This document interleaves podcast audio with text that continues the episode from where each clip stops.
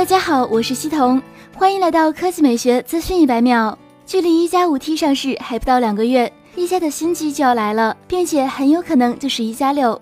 目前，一加科技 CEO 刘作虎在接受 CNET 的采访时透露了新机的相关信息。刘作虎称，在手机芯片的选择上，除了八四五以外，没有其他选择。虽然没有正面说明，但基本上确认了新机将搭载骁龙八四五处理器。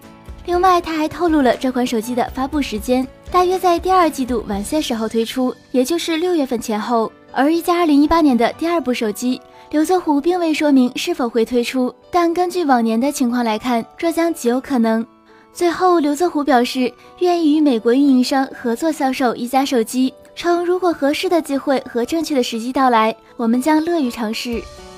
Google Glass 想必大家都不陌生，这副在二零一二年推出的智能眼镜，虽然科技感十足，但由于成本过高及涉及用户隐私问题。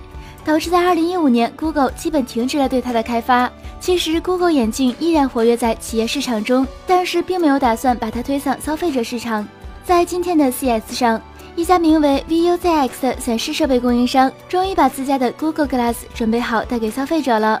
这款眼镜的屏幕比 Google Glass 要大，显示效果更加的清晰，而且色彩更加的鲜艳。八十五克的重量，佩戴也比较舒适。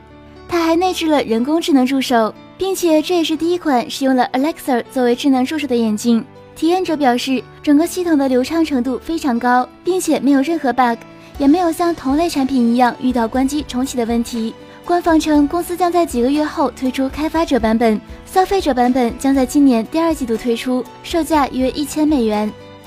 昨天晚上，在微软的展台上，微软物联网核心的智能恒温器悄然上架。该设备运行 Windows 十物联网核心。支持微软语音助手小娜，这款设备可以监控空气质量。作为一台恒温器，你可以用它控制制冷或制热时间，并且还能学习你的温度习惯，来进一步的调节能源。看来万物互联的时代真的不远了。更快更新鲜的科技资讯，欢迎关注我们的官方微博和官方微信，我们会持续为您奉上。